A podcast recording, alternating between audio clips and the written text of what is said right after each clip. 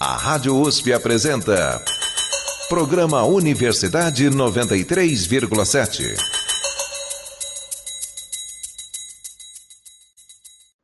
Criada no início do século XX, a psicanálise é uma das formas mais poderosas de compreensão da mente humana. Sua criação é devida a uma figura que permeia o nosso imaginário até os dias de hoje: Sigmund Freud. Em 2021, comemoramos os 165 anos do nascimento de Freud. Eu sou Rafael Duarte Oliveira Venâncio, escritor e dramaturgo, pós-doutor pela Escola de Comunicações e Artes da USP e convido vocês, caros ouvintes, a investigarem comigo o legado de Sigmund Freud em pleno século XXI. Com entrevistas, resenhas e histórias, este é o. O Ouvido Psicanalítico 165 anos de Freud, no Universidade 93. Neste quinto programa do Ouvido Psicanalítico, a ideia é falar um pouco dos meus contemporâneos em formação do doutorado que também trabalham com comunicação e psicanálise.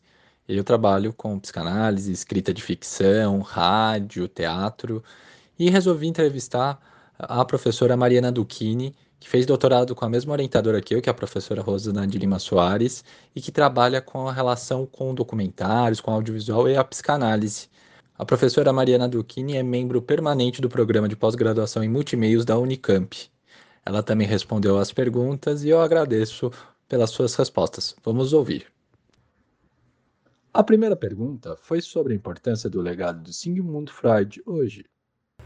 Olá, Rafael, muito obrigada pelo convite para falar sobre Freud nessa ocasião. Você me pergunta a respeito da importância dele para este século. É, a descoberta do inconsciente, das suas dinâmicas, suas particularidades foi a grande postulação freudiana, né? Porque a partir disso, muitos dos quadros considerados patológicos nos séculos 19 e 20, né, especialmente nesse momento de, de virada em que a psicanálise se estrutura, passaram a ser vistos como decorrentes de um intenso sofrimento psíquico, né, que que se originava de uma certa fricção entre a vida subjetiva, o desejo de ordem inconsciente, né, no âmbito do sujeito, e a organização social de cada época histórica. Né? É verdade que outros pensadores, assim como Hartmann, Bergson, também já haviam postulado a existência do inconsciente, antes mesmo do Freud, né? mas nenhum deles como Freud. Quer dizer, reconhecendo as dinâmicas inconscientes como como uma condição elementar da estruturação do sujeito, né? É, quer dizer, aí um, um reconhecimento, que por sinal não é exclusivo da psicanálise naquele momento, de que o sujeito é fundado em heteronomia e não em autonomia, como se considerava até então, né? E aí, no século XXI, né, que é, enfim, o, núcleo da sua pergunta, para mim, né, no meu entender, a psicanálise segue atual e muito necessária neste século, em vista da generalização dos fenômenos de sofrimento psíquico. Né? Acho que o grande exemplo nesse contexto é, é a depressão. É, existe uma tendência, contemporaneamente, uma tendência muitas vezes implícita, de que algumas características que são intrínsecas à nossa vida psíquica uh, sejam também encaradas como falhas, como até mesmo desvios de caráter, né? Quer dizer, há uma espécie de acordo coletivo, entre aspas, em se repudiar a infelicidade, a introspecção, o fracasso, sobretudo, né? É uma espécie de recalcamento desses fenômenos que são constitutivos dos sujeitos, da nossa vida psíquica, da nossa interação com os outros e com o próprio mundo, né? Entre outras coisas, isso se expressa, né, esse, esse recalcamento de, de condições ou de fenômenos vistos como desfavoráveis nas dinâmicas de superexposição de uma intimidade espetacular, viabilizada e amplificada pelas redes sociais, claro, mas também na prática da medicalização desenfreada da sociedade desde a infância, né? Se o indivíduo apresenta ali determinada tendência ou determinado comportamento que parece atrapalhar um pouco, que parece inconveniente a essa composição social, né? Que, que não só desvaloriza, mas recalca, eu diria, né? Os fenômenos da infelicidade, ou as, as expressões né, de, de infelicidade, de tristeza, de melancolia, de fracasso, de uma certa introspecção, é esse é, não, não se busca observar dinâmica em relação à vida psíquica desse sujeito e de sua interação com o mundo, mas prontamente o que se faz é medicalizá-lo, né, para que esses sintomas desapareçam num passe de mágica, né? E aí, assim, como prática que pensa das inflexões do desejo como a condição mais própria do sujeito, a psicanálise é um lugar de resistência importantíssimo no século XXI, né?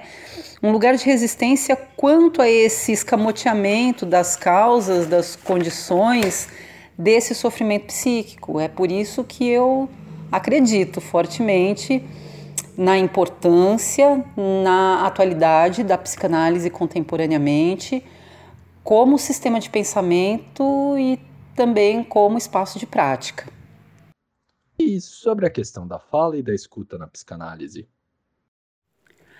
Bom, a questão da, da fala e da escuta né, psicanalíticas. Um, nesse âmbito de, de pensamento, uh, da, da psicanálise, é na fala, por meio da fala, que o indivíduo se converte em sujeito, quer dizer, que ele se torna capaz de enunciar seu lugar no mundo, sua história e especialmente sua verdade particular, situada, né? Essa relação, quer dizer, a verdade do sujeito é fundamental na psicanálise, né? Porque uh, ela leva em conta, de fato, a verdade do sujeito, essa verdade que possui uma relação estreita com o desejo. Só que desejar não necessariamente é a mesma coisa que querer, nem sempre é, né? Já que, pela própria atuação do inconsciente, né, de dinâmicas muito peculiares que podem ser deduzidas no processo de escuta psicanalítica, né, é que se articula essa relação da fala com o desejo, né? E essa escuta psicanalítica está sempre atenta para ecoar, para amplificar elementos significantes dessa cadeia de fala para o sujeito, né? Para o paciente. Isso é, isso é o processo de transferência e de contra-transferência, né? Falando de maneira assim um pouco vulgar até, né, fazer com que o sujeito possa se ouvir, né, nesse, nesse processo, nessa dinâmica de transferência e contra-transferência, né. É a partir daí que o próprio desejo vai se tornando, eu não diria explícito nem cristalino, mas um tanto mais inteligível para o próprio sujeito. É apenas por meio dessa estratégia, até eu diria, né, de fala, essa estratégia coordenada de fala e escuta, estratégia que está no, no cerne da prática psicanalítica, né, é que o, o, desejo então vai se tornando mais factível, mais inteligível para o próprio sujeito desejante, né? Isso no âmbito do, do indivíduo. Em uma perspectiva mais coletiva, eu diria, o reconhecimento e a legitimação das falas de sujeitos e grupos historicamente menosprezados é um processo fundamental para a diversidade, né? para o próprio andamento, desenvolvimento da vida social de forma mais justa mesmo. É, e é por isso que a contraparte também é necessária, né? o lugar da escuta.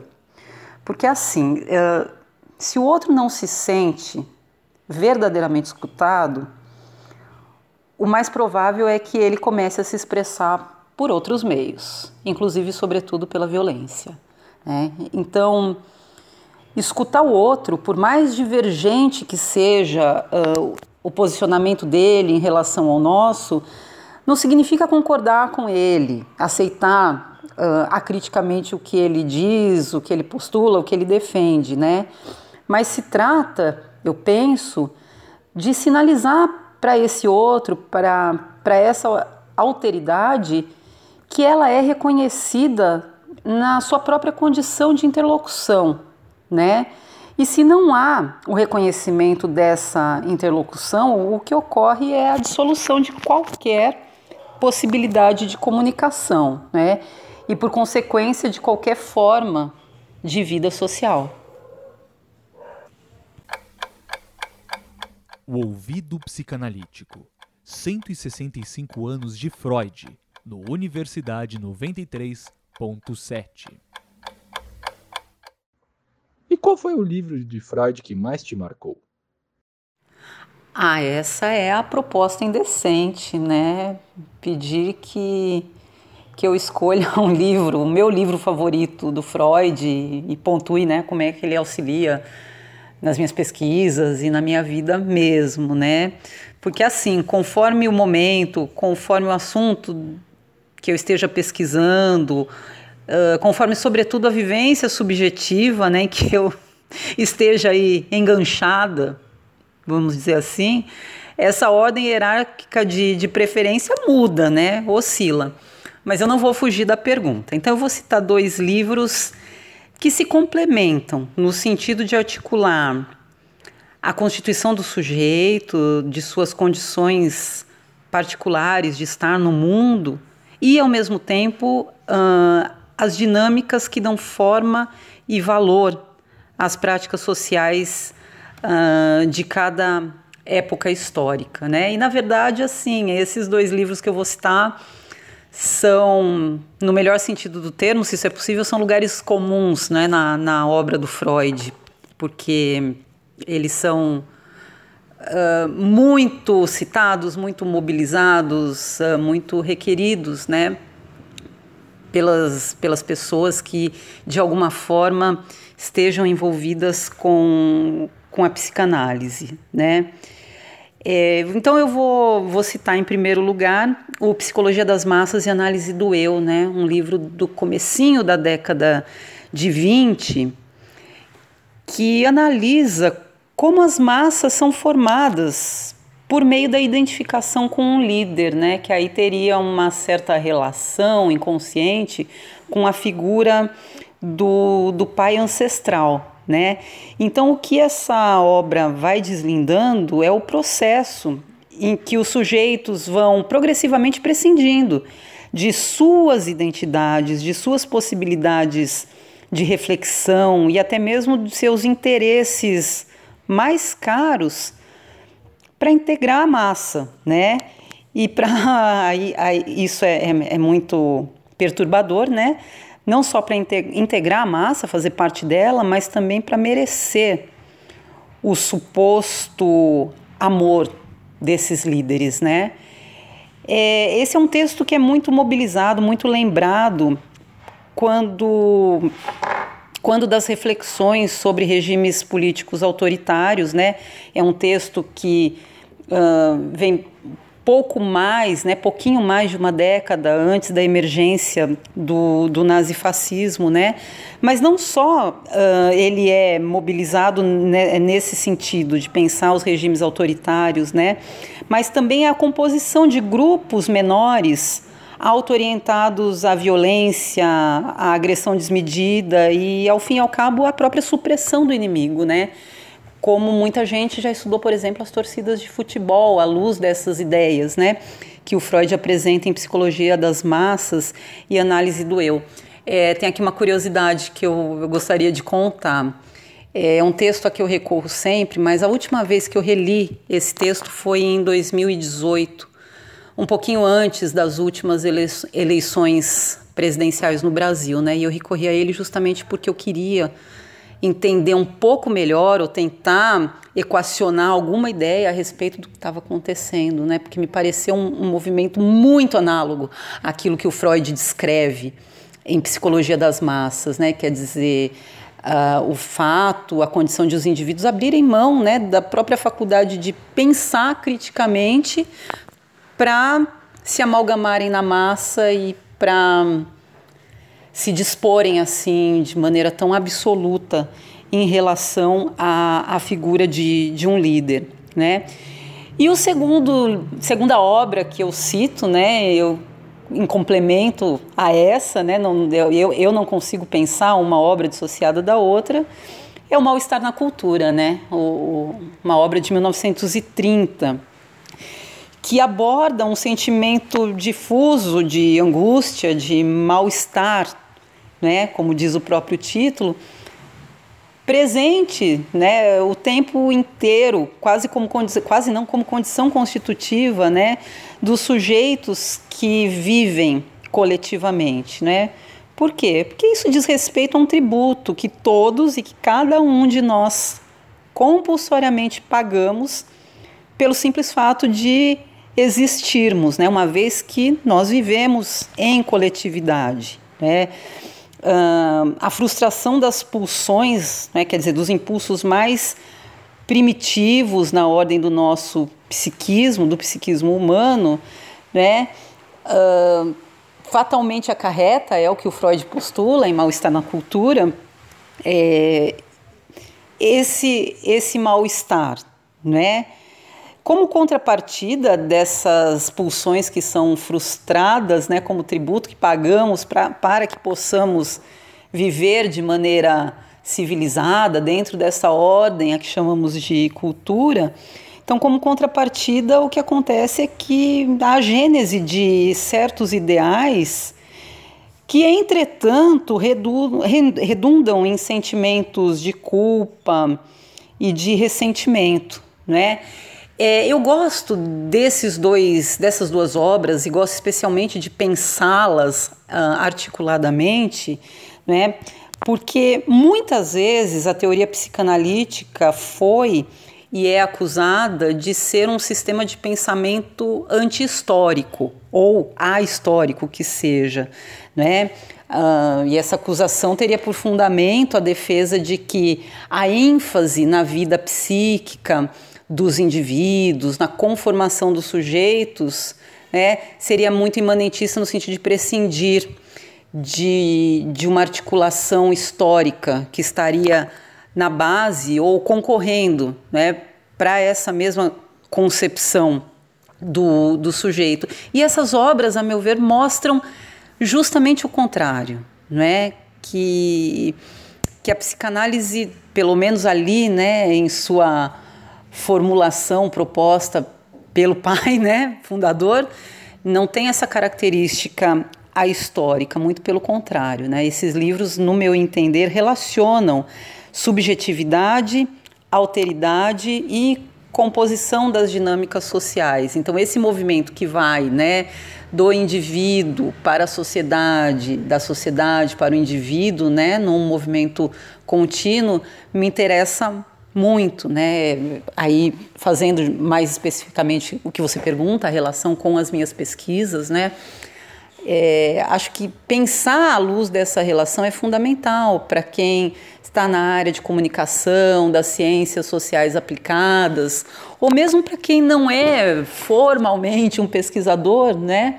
Mas tem uma curiosidade, no melhor sentido do termo, de entender um pouco né, as dinâmicas sociais, de entender um pouco o lugar do sujeito nessas dinâmicas, né, é, de um sujeito que é fundado em heteronomia, como eu falei, né, que não é plenamente senhor dos seus atos, das suas falas, mas que ao mesmo tempo pode, né, em meio a todas essas contrições, digamos, articular efeitos de subjetividade de individualidade, de singularidade.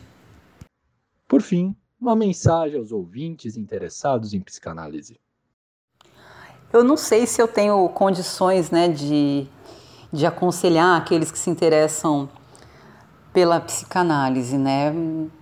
O que eu posso é dar algumas sugestões modestas, né? E, e para isso eu quero reiterar que eu não sou psicanalista, né? Então é à luz dessa condição, de uma condição de curiosa mesmo, como eu falei, no sentido bom, é, favorável do termo, é que eu vou me, me atrever a dar algumas sugestões para quem se interessa por psicanálise e talvez de forma mais específica, né, pelo Freud como o grande fundador desse, desse sistema de pensamento, né?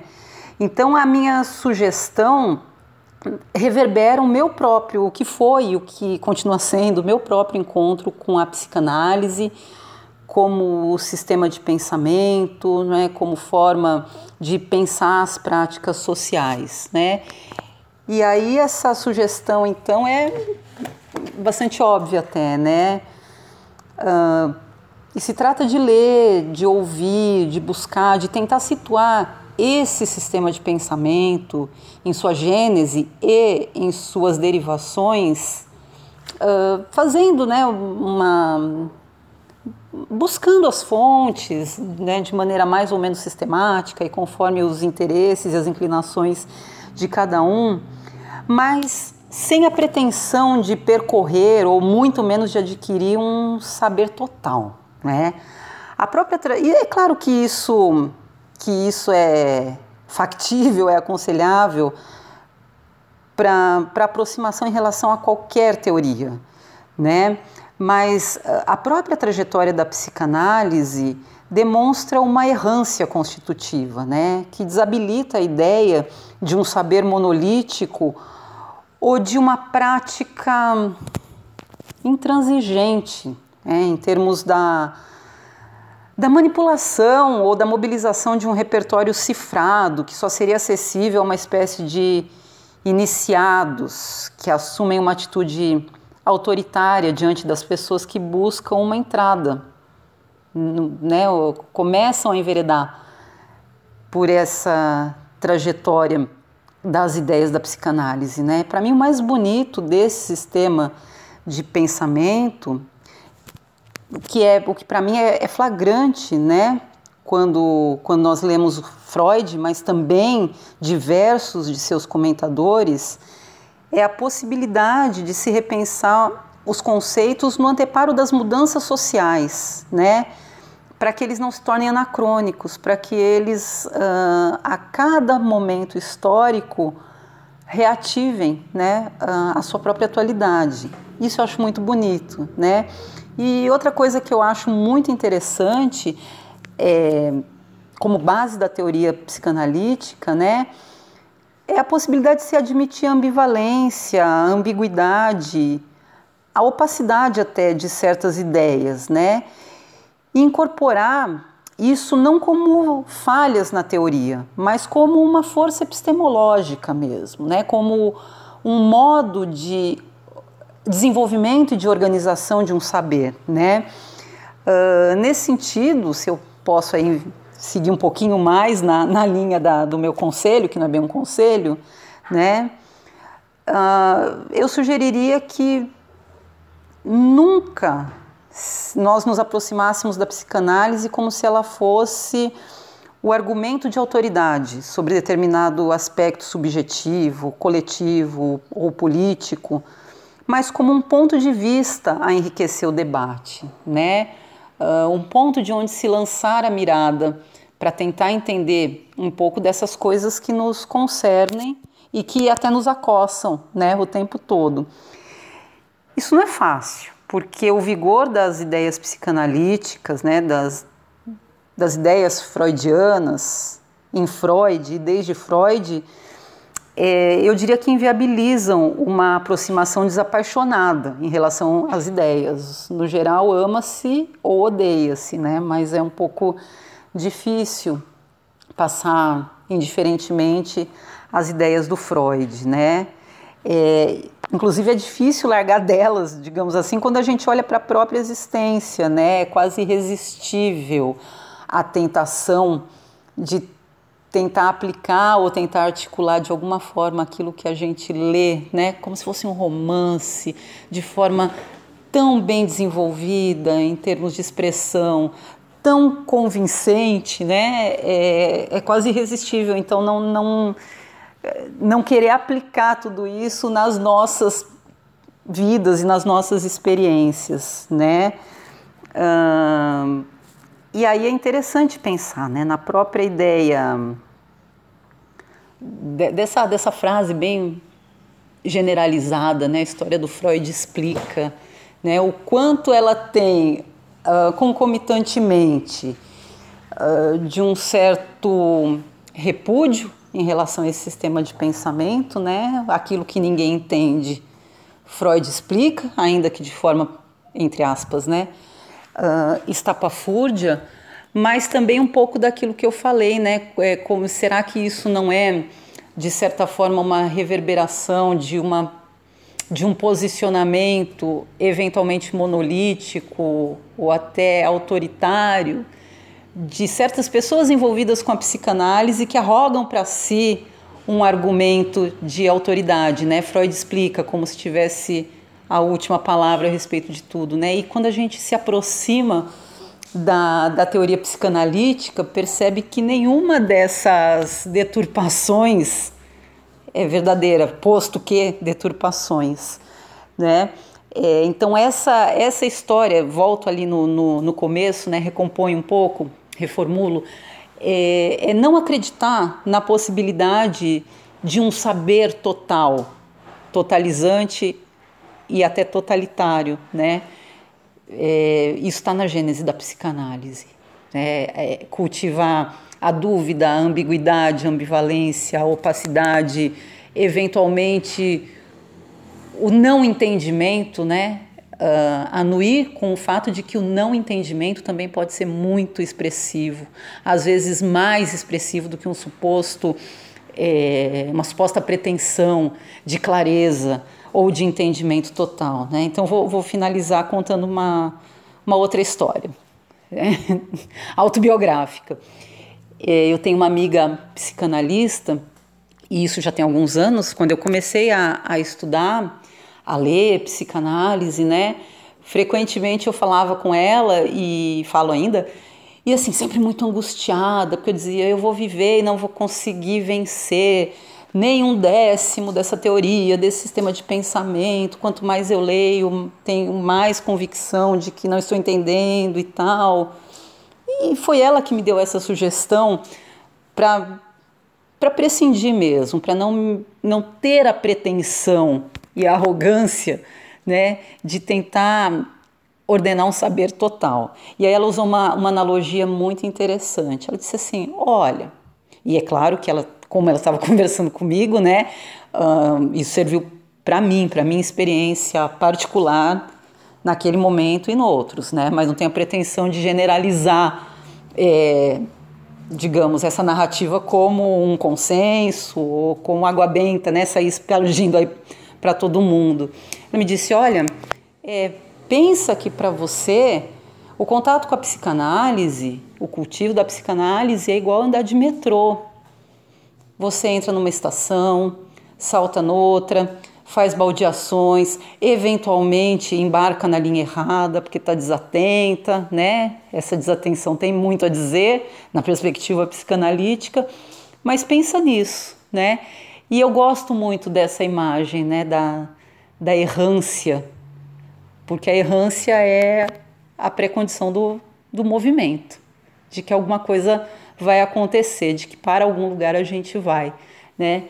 E para mim essa é uma imagem muito cara e muito relacionada à minha relação com a psicanálise.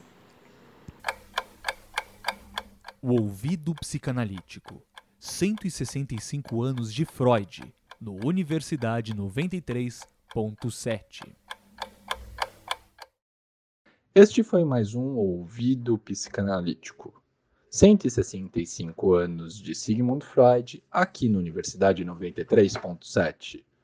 Produção, texto, entrevistas e locução de Rafael Duarte Oliveira Venâncio. Vinheta título por Vitor Garbosa. Este é um programa produzido pelo Alter Jor, Grupo de Estudos em Jornalismo Popular e Alternativo da ECA USP.